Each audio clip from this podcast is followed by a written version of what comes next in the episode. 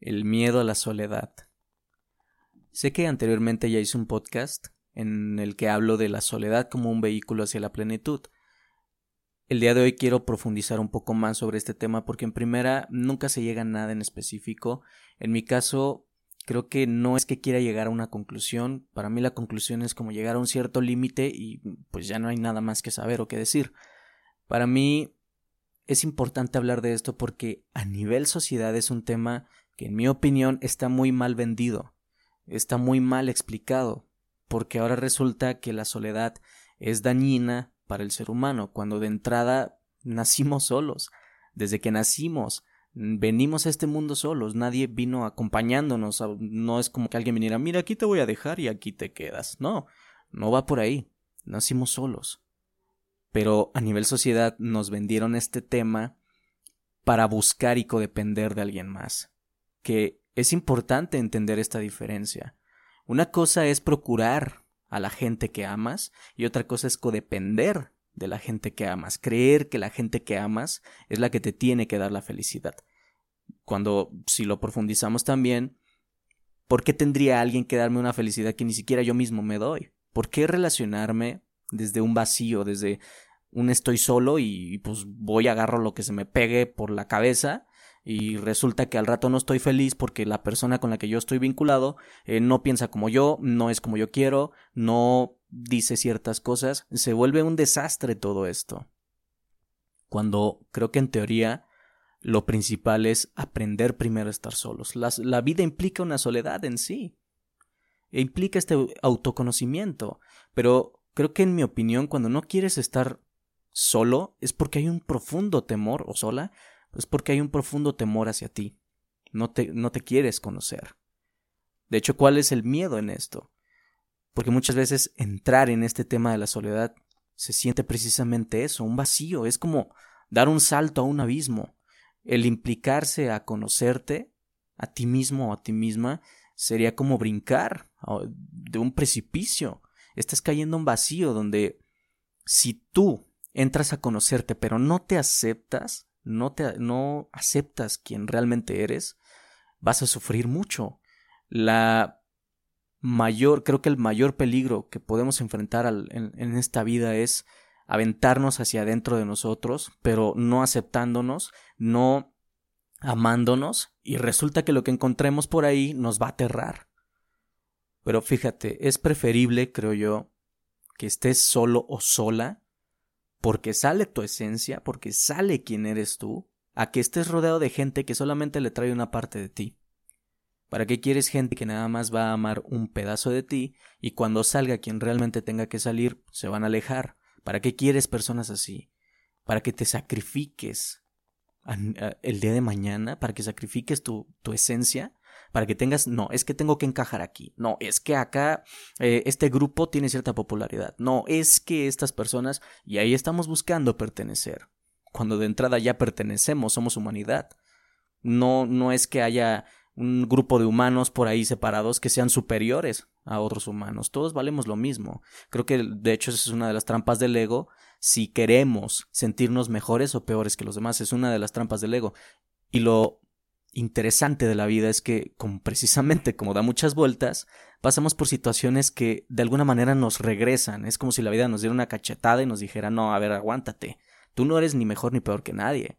Tú eres tú. Y aquí están las situaciones para que vuelvas a ese centro, para que no se te olvide de dónde vienes, para que no se nos olvide de dónde venimos. Y no precisamente eso implica que tengamos que regresar ahí. Pero es un constante recordatorio de que no somos ni mejores ni peores, seguimos siendo lo mismo. Tenemos todos cosas extrañas y tenemos todos cosas que pensar, todos estamos en lo mismo, de hecho, creo que la mente no es nuestra mente en sí, estamos en un consciente colectivo, la mente es de todos. Todos pensamos muchas cosas, todos pensamos, eh, tenemos ideas, no necesariamente coinciden, pero la mente está ahí. Entonces, la soledad en sí no es que sea mala, no hay bueno ni malo, depende de cómo la quieras ver. Si no estás a gusto estando contigo mismo, contigo misma, mucho menos vas a disfrutar de la compañía de alguien más. O puede pasar el caso que te relacionas con alguien que trae patrones parecidos a los tuyos, se vinculan, pero entonces a nivel futuro empiezan a matarse. En dos meses se aman, en 15 años se quieren matar. Es, es paradójico este tema. Creo que el aprender a estar contigo mismo, contigo misma, en primero que nada nos ayuda a conocernos. Es un conocimiento profundo, es un aventarme a mí, a mi profundidad, a mis adentros, a mis esencias, a lo que soy realmente, qué me gusta, qué no me gusta, qué tolero, qué no tolero. Es todo esto pero aceptarme y amarme con todo lo que implico. Pero si no me acepto, no me amo, mucho menos puedo amar a nadie más, mucho menos puedo estar con alguien más si no me siento en paz primero conmigo. Es un proceso profundo de autoconocimiento, vuelvo a lo mismo. La soledad no es tal como la sociedad no lo vendió de terrible. Es un conócete, conócete de verdad. Si no te conoces, ¿qué vas a conocer de la vida? Es conocerme a mí mismo. Y prefiero, en mi caso, porque a mí me pasó muchas veces, eh, hace muchísimo tiempo, en el que yo también veía la soledad terrible. De hecho, yo tenía una idea muy estúpida de lo que era la soledad, porque entonces yo me imaginaba en un futuro solo, jodido, sacrificado, en una casa, eh, deprimido y sin disfrutar lo que estaba haciendo. Era una historia que yo mismo me conté. Y esa historia me tuvo deprimido por años, me mantuvo en un estado de víctima terrible, porque según yo eso era lo que iba a pasar, según yo, cuando resulta que te puedes contar lo diferente, te cuentas algo que te sirva. Ahora te puedes visualizar, no sé, en mi caso yo me visualizo en un lugar muy padre, disfrutando de la vida, no necesariamente acompañado, si, está la gente, qué bueno, pero no necesariamente es así haciendo algo eh, sin que alguien me esté molestando, sin que me estén diciendo, no, ¿por qué no me llamaste a tal hora? Y me tuviste que haber dicho esto y me tuviste que haber... No, no manches. O sea, no. Es disfrutar de todo ese proceso. Imaginarte o visualizar que la soledad no es mala como la venden.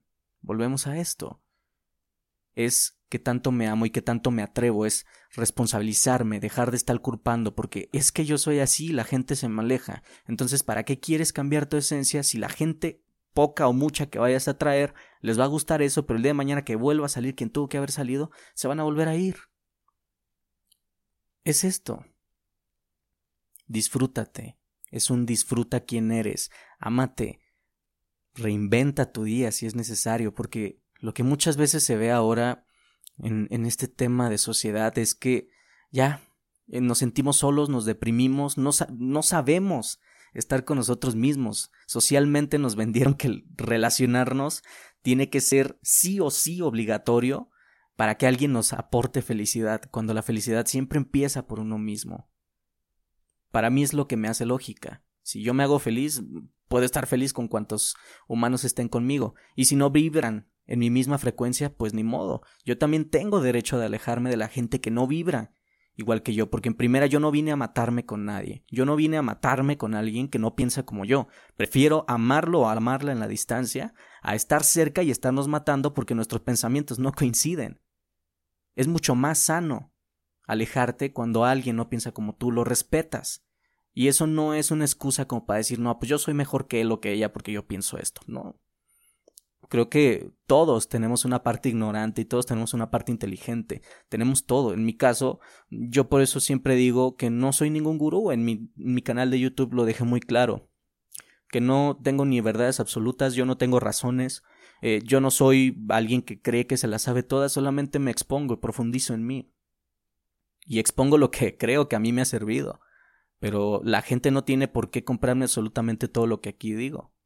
Pero algo tal vez de todas estas palabras, tal vez les pueda servir algo, y no necesariamente lo aseguro, pero ahí está la conversación, e incluso esta conversación puede servir para que alguien saque sus propias conclusiones si quiere o genere sus propias ideas que le puedan llevar a una mejor calidad de vida. Pero hasta ahí, yo no soy nadie para decir cómo es la vida. Yo estoy en la misma que todos. Yo también tengo ciertas cosas, tengo ciertos patrones, tengo ciertas debilidades, tengo ciertas fortalezas, tengo todo adentro. Y me muestro en total vulnerabilidad, en total exposición, porque esto es lo que en mi caso vine a hacer. Profundicé mucho en mí para venir a hacer todo esto, para hablar. Me encanta hablar. tengo la facilidad de palabra, entonces lo hago, me gusta y lo hago también con responsabilidad. No le digo a nadie, mira, esto es así, ya está, ya. Tienes que hacerlo así, tienes que hacerlo así. No, cada quien puede hacer lo que quiera, pero respetando los puntos de vista ajenos. Entonces, volvemos a este tema. La soledad tiene mucho que ver desde qué lente, por así decirlo, o desde qué filtro la estás viendo. Pero no permitas que este tema arruine tu vida. No te cuentes la historia de, ay, es que estoy solo, es que nadie me quiere, es que esto... Y, y es que, por ejemplo, llega a pasar, si yo no me quiero o no me amo, pues con mayor razón, ninguna persona me va a poder amar. Yo le voy a reflejar a esa persona que no me amo y esa persona va a sentir el rechazo de mí mismo. Entonces, por consiguiente, me rechazan. No, pues este cuate no se quiere, ¿cómo lo voy a querer yo? Es una paradoja, por así decirlo. Pero aquí está la conversación. No permitas que la soledad sea un tema terrible. Más bien lo que se habría que hacer según mi, mi, punto de vista es profundizar en mí mismo, atravesar ese miedo, porque el miedo no se quita, el miedo se atraviesa. Si tenemos miedo a estar solo o sola, es un es como si la vida me dijera, ¿sabes qué? Pues experimentalo, nada más. No te vas a morir por atravesar ese miedo. Experimenta y vas a conocerte a ti mismo como no te habías imaginado. Vas a descubrir qué te gusta y qué no te gusta, para que el día de mañana selecciones con cuidado aquellas personas que te van a acompañar en tu vida, porque de ahí va a depender mucho los patrones que tú tengas. Dependiendo del círculo social con el que te juntes, vas a adquirir muchos patrones, vas a poder ser un poco más selectivo y esto también no es excusa para, volvemos a esto, para sentirnos mejores o peores, pero se vale, desde mi punto de vista creo yo, se vale decidir quién está en mi vida y quién no. Si me aportas, bienvenido. Si no aportamos nada y nos vamos a estar fregando la marrana todo el día, con permiso, muchas gracias. No tengo nada que hacer aquí. Se vale. Y no es incongruencia, porque para mí sería incongruente amar a la gente, pero en el fondo pretender que a huevo se queden en mi vida, y entonces el día que no estén me enojo y los mando a la fregada a todos. Creo que para mí eso es incongruente. Para mí la congruencia es amar completamente y no querer que alguien se quede en mi vida a fuerza. Si a esa persona le nace quedarse en mi vida es porque lo decidió y porque algo le transmití y algo me transmitió. Y es hermoso cuando eso sucede, pero si no, que bueno, la vida es dinámica, somos seres dinámicos, no somos estáticos. Estamos siempre haciendo la, la, vida al segundo. No venimos a estar, creo yo, aquí estáticos, sin hacer absolutamente nada, o quedarnos con algo nada más por siempre y por siempre repitiendo lo mismo como si fuéramos un círculo vicioso, porque entonces la si creemos en eso, vamos a creer que la soledad es un estado terrible que nos va a acercar en la víctima y nos vamos a contar las peores historias, que no nos van a servir para nada. Depende mucho nuevamente de cómo la observas. Es un aprender a estar con nosotros mismos. Es atravesar ese miedo. La soledad es deliciosa si la ves y la usas a tu favor. Si la usas para conocerte y después de ahí te relacionas. Pero Creo que el pretender que todo sea exactamente igual, que todo sea como queremos, eso es lo que nos duele y nos lastima, eso es lo que nos mata. Porque la vida no tiene por qué ajustarse a mis conclusiones, la vida no tiene por qué ajustarse absolutamente a nada de lo que yo quiero. De hecho, siendo crudo en este sentido, a la vida y al universo y a Dios, por así decirlo, porque esto es lo que yo creo, le vale lo que yo quiera. Le vale. La vida me muestra lo que es. Y yo decido si con lo que es ¿Lo uso para crecer o lo uso para atorarme y caer en la víctima y creer que los demás tienen la culpa? Yo decido. Pero con conciencia, siendo consciente de lo que estoy haciendo. Si no, voy a creer que todo el mundo tiene la culpa, que yo soy el único que está bien y los demás no. Y eso es una trampa también. Entonces, hasta aquí cierro este tema. Muchas gracias por haberme escuchado. Ojalá que algo de lo que se platicó aquí te haya servido estos solamente son puntos de vista, no son la verdad absoluta, pero finalmente creo que es una de las mejores inversiones de tiempo que podemos hacer. Te lo agradezco mucho. Recuerda que gozar es vivir.